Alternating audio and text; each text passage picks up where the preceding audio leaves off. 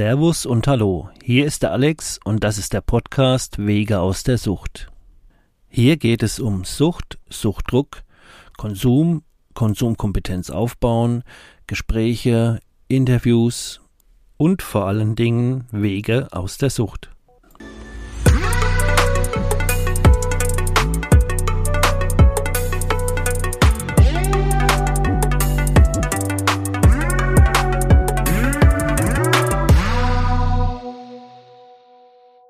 Herzlich willkommen bei der sechsten Episode.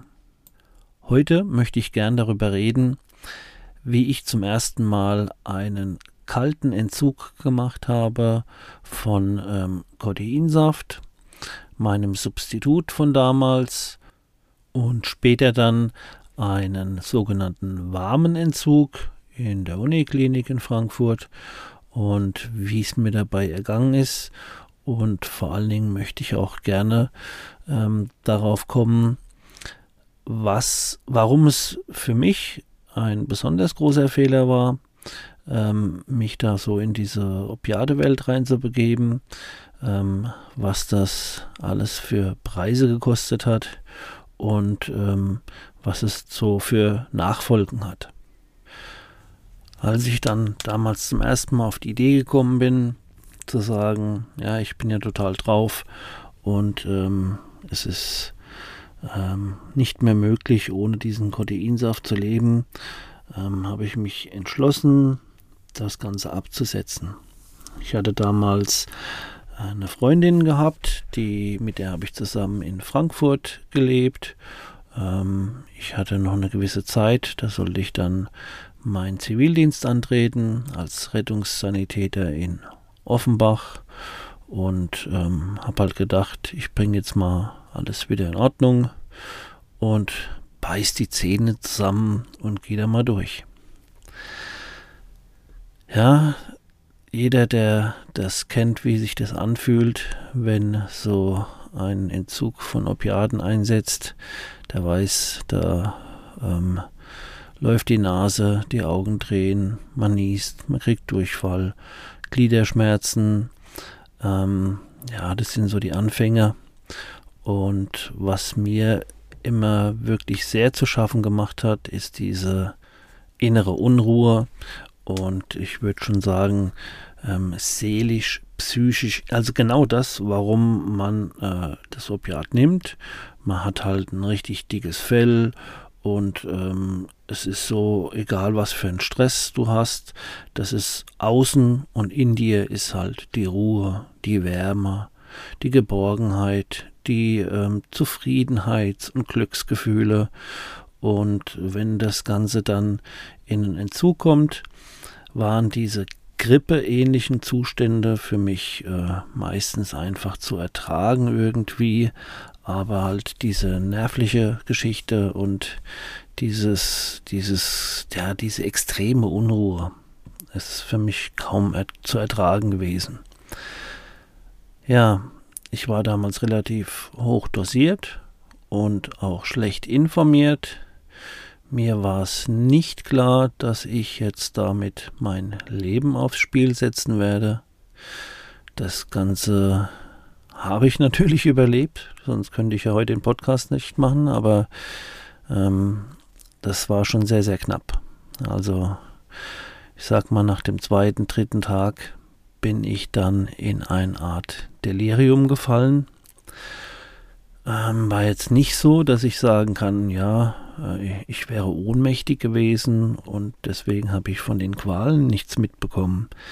Nee, die Qualen, die waren tagelang da.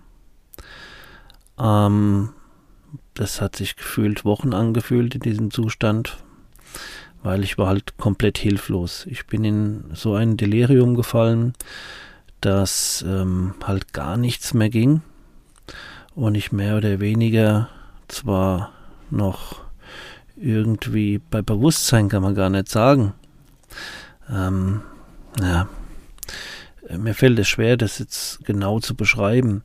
Irgendwie war ich halt komplett raus und, und gar nicht mehr richtig da, aber trotzdem komplett im Entzug mit allem, was da so dazugehört. Ähm, ich sage immer dazu, und das meine ich jetzt wirklich ernst, das war so eine Qual und da war kein Ende in Sicht. Hätte mir damals jemand eine Waffe in die Hand gedrückt, ich hätte abgedrückt, dass einfach Ende ist. So musste ich ähm, einfach darauf hoffen, ähm, noch eine Stunde, noch einen halben Tag, noch einen Tag. Es wird schon besser werden, ist es aber erstmal gar nicht. Ähm, das ging so weit, bis dann meine damalige Freundin selbst mal auf die glorreiche Idee gekommen ist, ähm, einen Krankenwagen zu rufen. Die Jungs sind dann reingekommen und ich kann mich noch erinnern, in meinem Delirium habe ich das so entfernt mitbekommen und habe mir gedacht, oh wow, was ein Glück, die helfen dir jetzt. Was aber wirklich passiert ist, ich glaube, die Jungs konnten die Situation nicht richtig einschätzen. Ich war ja gar nicht ansprechbar. Ich war nicht in der Lage, denen zu erklären, was da jetzt los ist. Was meine Lebensgefährtin, meine Freundin damals äh, denen gesagt hat, weiß ich auch nicht. Aber die haben mir dann intravenös Neuroleptika gespritzt und ja, sich erhofft, dass mir das hilft oder so.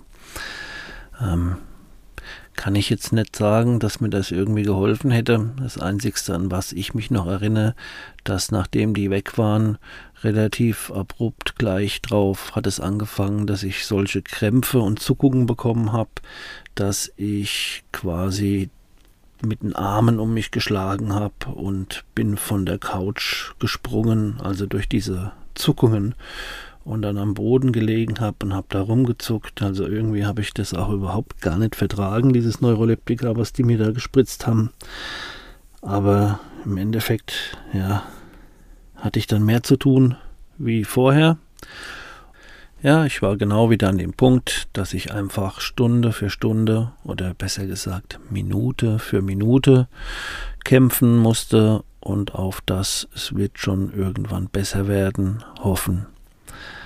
Das Ganze war damals wirklich lebensgefährlich gewesen und ja, ich denke, da hat, hat nicht mehr so viel gefehlt, dass dann noch irgendwas Schlimmes passiert wäre, dass ich komplett kollabiert wäre oder so.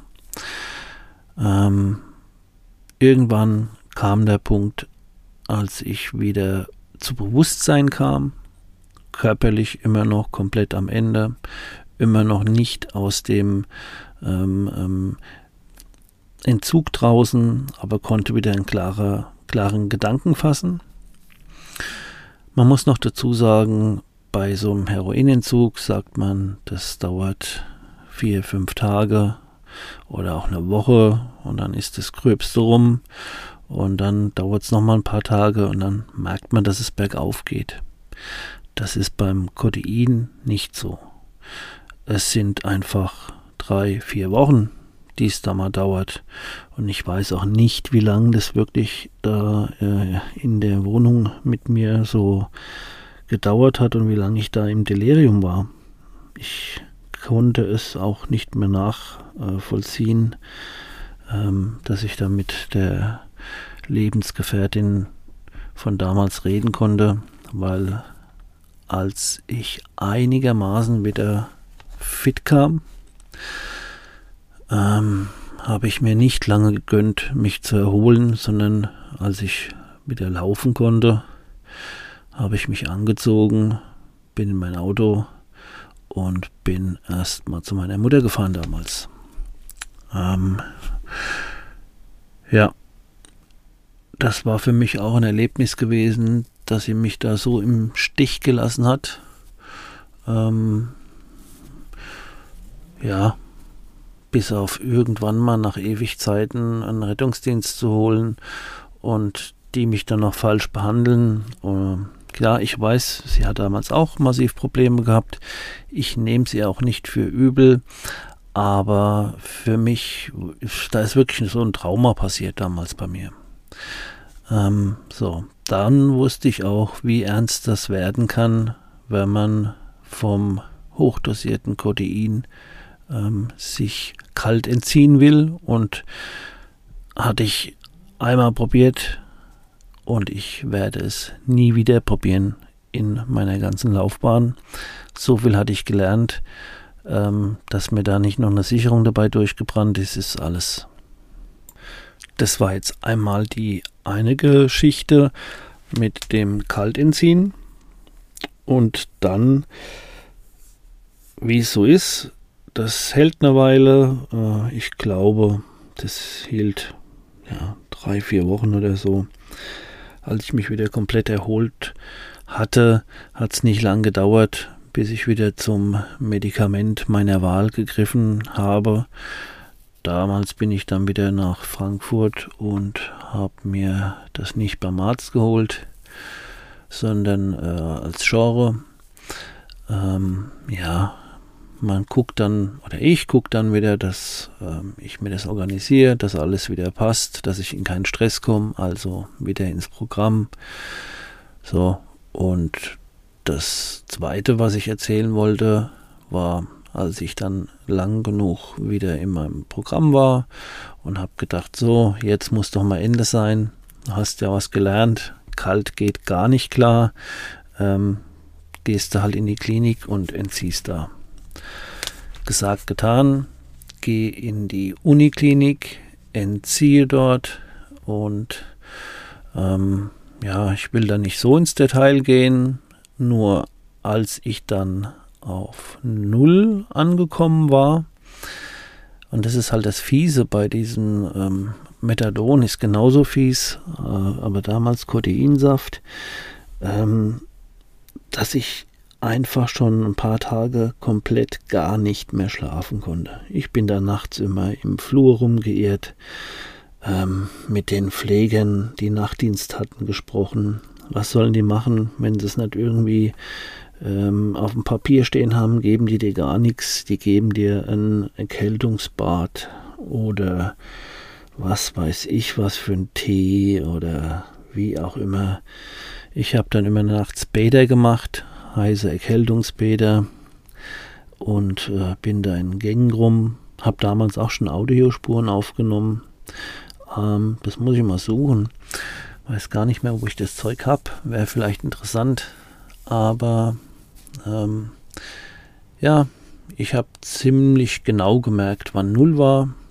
Und als ich dann eine Woche lang nicht geschlafen hatte, bin ich dann auch bei der ähm, Visite oder ja, es sind ja nur alle paar Tage, dass da mal wirklich ein Arzt nach einem schaut. Sonst sind es die Pfleger, die den Laden schmeißen. An die können halt, mit denen brauchst du dich gar nicht groß unterhalten. Es sind liebe Menschen, können aber nichts entscheiden. Ähm, als ich dann mal wieder bei den Ärzten gesessen habe, habe ich denen gesagt, hey Leute, so und so sieht's aus. Ähm, das Ganze ist ja immer freiwillig gewesen bei mir. Und ich habe dann gesagt, ich bin jetzt seit einer Woche wach und mir geht's dabei richtig scheiße. Und habe denen auch auf den Kopf zugesagt, wann da plus minus ein Tag null war. Und dass ich es halt genau spüre. Und sie müssen mir jetzt irgendwas anderes noch geben, dass ich ein bisschen zur Ruhe kommen kann, weil ich habe äh, nervlich da keine Kraft mehr. Entweder gehe ich jetzt und breche das Ganze ab, was ja schade wäre, da ich ja auf Null bin. Oder ähm, ich weiß noch, ich habe damals gesagt, oder ich springe heute Nacht aus dem Fenster. ähm, ja, ich weiß gar nicht mehr, wie das dann, was die mir gegeben haben. Ich glaube, ich habe bis noch ein paar Tage da ausgehalten und dann bin ich einfach raus. Und draußen hat man ja dann nochmal andere Möglichkeiten. Ich habe äh, nach den Entgiftungen einfach äh, gekifft und ähm, ja, habe mich auch selbst äh, ähm, medikamentiert, aber natürlich nicht mit Opiaten oder irgendwelchen harten Sachen wie äh, Abbas oder so. Da hätte ich gar keine Nerven dafür gehabt und, und auch keinen Bock drauf. Muss man einfach erstmal gucken, dass man wieder klarkommt. Aber das ist, sind einfach mal zwei verschiedene Geschichten. Die waren auch relativ noch am Anfang gewesen, der harten Suchtkarriere ähm, oder der harten Suchterkrankung. Ähm, wo man einfach mal sieht, das eine hätte tödlich enden können, das andere war dann warm, war aber auch ewige Wochen in der Uniklinik und das hat richtig ähm, sich lang hingezogen und richtig wehgetan, auch warm das Ganze zu abzusetzen. Und hier ist ja noch nicht zu Ende. Ich bin jetzt nicht nach dem ähm, Aufenthalt in der Uniklinik ähm, clean bis heute, sondern da war auch noch zweimal das Bürgerhospital. Ja, im Endeffekt, äh, ich bin mal zur Langzeittherapie angetreten, aber nach drei Tagen wieder weg, weil die mich alle angeguckt haben, wie du hast kein 36er, das heißt ähm, Therapie anstatt Knast und ähm, er dann mehr oder weniger belächelt worden ist, wenn man da freiwillig hingeht und hatte da auch einen ganz miesen Start. Äh, ich kann das ja auch mal kurz erzählen. Da musste ich direkt von der Entgiftung hin und wurde von der Entgiftung äh, nahtlos dorthin gebracht. Und dort war das so, da habe ich auf dem Stuhl gesessen und es hat ewig gedauert. Die haben meine Sachen gefilzt und ähm, ja, da gibt es halt auch so Hierarchien und es ist so, wenn du da länger dabei bist, steigst du da immer weiter hoch und das sind quasi die ähm, Kollegen, also auch die Suchtkranken, ähm, sind dann dein Chef. Ähm, ja, das war deswegen auch ein blöder Start. Ich hatte die ganze Zeit auf der Entgiftung im Bürgerhospital war das damals CDs dabei zum Musik hören. Das war Prodigy, weiß ich noch genau. Und ähm, habe das überhaupt nicht gewusst. Wie gesagt, ich hatte original diese CD-Hülle, dieses Cover mit im Bürgerhospital. Dort in der Villa Lilly war das damals, haben sie nicht nur das Cover rausgemacht, sondern das Teil, wo die CD drin sitzt, rausgelöst, dieses Plastikteil, und da hinten dran war ein Tütchen mit ähm, Trips, mit Pappen. Jeder, der irgendwie ein bisschen Ahnung hat von dem, wenn ich frisch von einer Entgiftung komme und bin eigentlich komplett am Arsch und mein Nervenkostüm ist total überreizt und mir ist alles zu viel, dann will weder ich Trips nehmen, noch habe ich irgendein Interesse, dass den äh, Menschen dort, den, den Mitinsassen oder wie nennt man, Mitpatienten genau in die Getränke zu tun. Aber genau so haben die mich behandelt. Ich musste mich dann in, dem, in die Mitte von so einem Stuhlkreis setzen und die Leute haben auf mich reingehackt, warum ich jetzt ihr Ding da versau und was ich da vorhab. Und also ich habe dann einfach gemerkt, Leute, seid ihr alle bescheuert, habt ihr keine Ahnung. Das, was ihr mir unterstellt, ähm, ist doch total ähm, unsinnig. Ja, und so mit diesem schlechten Start dort. Und mir ging es wirklich halt auch mal wieder, äh, auch nachdem ich auf Null war, lange Zeit so schlecht. Und mir hat es dann da gar nicht gefallen. Und wie gesagt, ich hatte keinen 36er. Ich war fast mit ein paar wenigen der einzigste Idiot, wo der freiwillig hin ist ähm, habe ich einfach dort gesagt zum Arzt, also das klappt gar nicht, mir geht es körperlich so scheiße. Ich muss nochmal in die Entgiftung. Das habe ich aber auch nur gemacht und dann wurde ich auch zurückgefahren, weil ich wusste, von der Entgiftung kann ich einfach ähm, gehen und von dort wäre das gar nicht gegangen. Da hätte ich jetzt erstmal ein paar Monate lang komplett Kontaktsperre gehabt und was auch immer. Also ich taktisch gedacht, habe mich wieder zurückfahren lassen ins Bürgerhospital und von dort gleich Tschüssikowski und ähm, ja, zum Hauptbahnhof. Nix geholt beim Hauptbahnhof, keine Angst, in den Zug gesetzt und ja, in die Heimat zu einem Freund gefahren. Ich habe auch bis heute jetzt keine stationäre Langzeittherapie mehr äh, angefangen oder beendet, sondern alles dann ambulant gemacht, was für mich, denke ich, auch wesentlich besser war. Aber sicherlich gibt es auch Menschen, die genau diese Langzeittherapie brauchen, um dann draußen sich neu aufzustellen und äh, clean zu bleiben. Da kann ich jetzt für mich nicht mitreden. Das hat da nicht so geklappt. Ähm, wo ich mitreden kann, ist einfach der Punkt, es ist ein unheimlich harter Kampf, von so einer Opiatesucht wieder rauszukommen. Und es hat halt auch einige äh, Nachwirkungen. Da will ich gleich mal drauf eingehen. Obwohl ich nochmal ähm, sagen will, alle, die wir das machen, sind ja nicht total bescheuert. Für mich ist es zum Beispiel so, ähm, wenn ich Uppers gefeiert habe, wenn ich irgendwie Speed, Koks, auch LSD trieb, das war alles irgendwo anstrengend. Und dann war ich auch froh, wenn das Wochenende rum war, um mich auch wieder zu erholen. Und bei Opiade habe ich was gefunden, was mir während der Arbeit, während dem Feiern eigentlich immer so ein warmes, beruhigendes, äh, wohliges Gefühl gegeben hat und wo es ja auch kein hartes Runterkommen war, weil da kommst du nicht runter. Wenn du drauf bist, bist du drauf und bleibst drauf. Wenn du da mal runterkommen willst von, dann wird es halt richtig äh, scheiße, sage ich mal. Aber ähm, wollte einfach nochmal erklären, warum diese, diese stoffgebundene Suchterkrankung ähm, etwas Besonderes ist nochmal. Und zwar, es ist ja eigentlich ein körpereigener Stoff. Es ist kein äh, Nervengift wie Alkohol oder irgendwie so toxisch wie Crystal oder was auch immer, wo man ja ähm, ganz schnell auch dann spürt, dass das auslaugt, wenn der Schub mal vorbei ist und ähm, es nicht mehr nach vorne geht, sondern man kommt runter. Ich habe da für mich dann immer schnell gemerkt, dass ich darauf nicht hängen bleiben will, was bei den Opiaten ja komplett anders war. Das war ja der Zustand, der ähm, potenziert hoch 10 äh, so viel besser war, wie einfach auch äh, nüchtern zu sein oder der Normalzustand.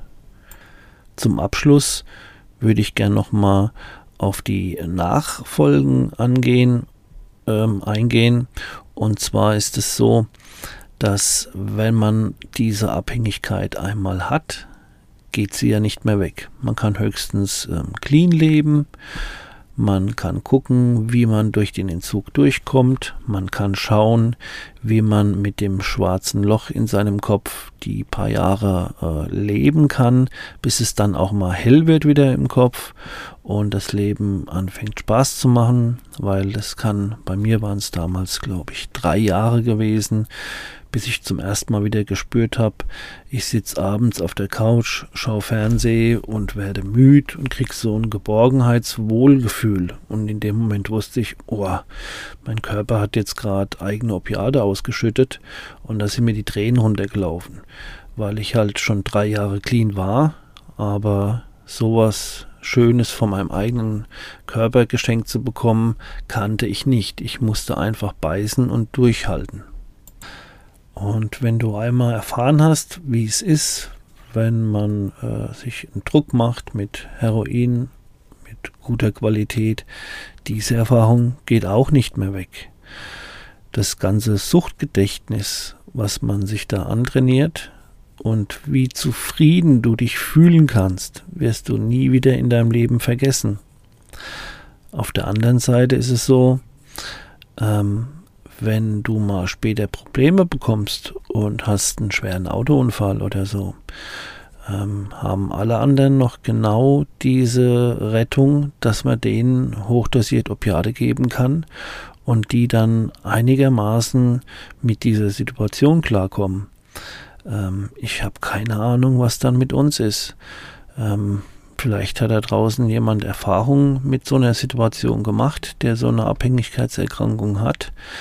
Fakt ist, in dem Moment äh, wird man vielleicht auch noch versorgt werden, aber spätestens im Krankenhaus würde das dann zu Gespräch, äh, zum Gespräch äh, kommen, dass man dieses Medikament und diese Mittel nicht weiterhin bekommen kann, weil da halt eine Abhängigkeitserkrankung, eine suchtgebundene stoffliche Abhängigkeitserkrankung mit Opiaten besteht.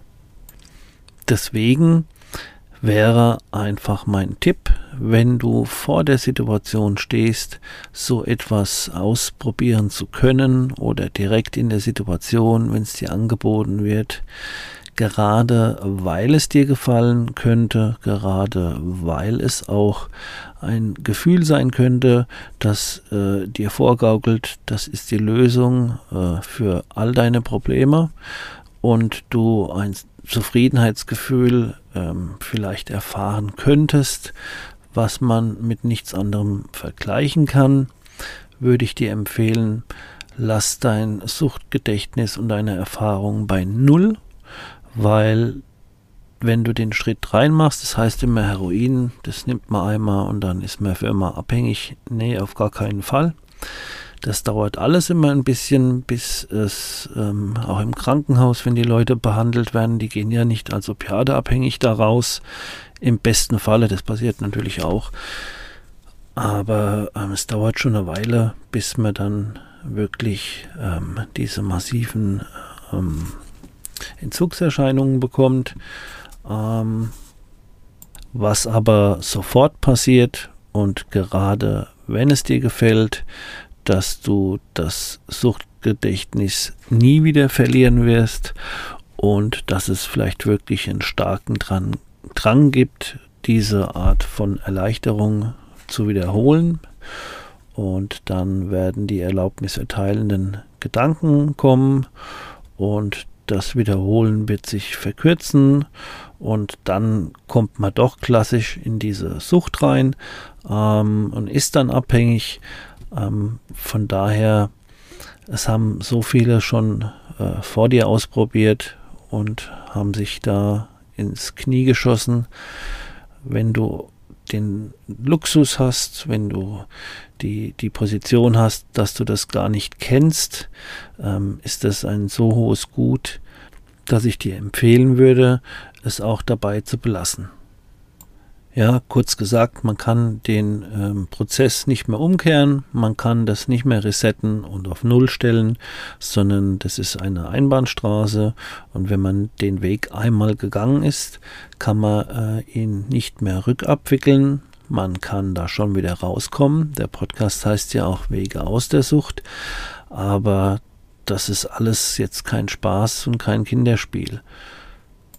Viele haben es halt auch nicht gepackt, sind äh, dabei verstorben oder sind auf irgendeine Art und Weise so hängen geblieben oder geschädigt worden, dass man von Heil da wieder rauskommen auf keinen Fall sprechen kann. Und die Probleme, die man hatte, wo einem gerade das Gefühl der Geborgenheit und bei mir auch dieses ähm, einfach ein dickes Fell haben, das kratzt mich alles gar nicht. Und dass ich eher zu sensibel mich erlebt habe und ähm, zu hinterfragend und zu ähm, ja äh, nicht angepasst genug an diese Gesellschaft. Und ich habe mich immer ein bisschen gefühlt wie ein Alien ja, und habe mir gedacht, Leute, was macht ihr hier? Was soll das? Und das war mit Opiaten dann komplett, äh, ich war dann zufrieden, wie geheilt. Aber ähm, wenn man die Opiate wieder weglässt, ist halt alles noch gleich und man ist eher noch geschwächter und hat äh, Jahre des Trainings mit diesen Situationen klarzukommen halt nicht gehabt. Was da heißt, ähm, es wird eigentlich oder ist dann noch schlimmer wie zu dem Zeitpunkt, als man angefangen hat, dieses äh, äh, Lösungsmittel für sich äh, zu nutzen. Ähm, ja, es ist einfach kein Lösungsmittel, sondern ein Verdrängungsmittel. Ähm, es packt dich in Watte. Äh, gefühlt für dich ist dann alles in Ordnung, aber die anderen schauen dich an und denken, was ein Elend.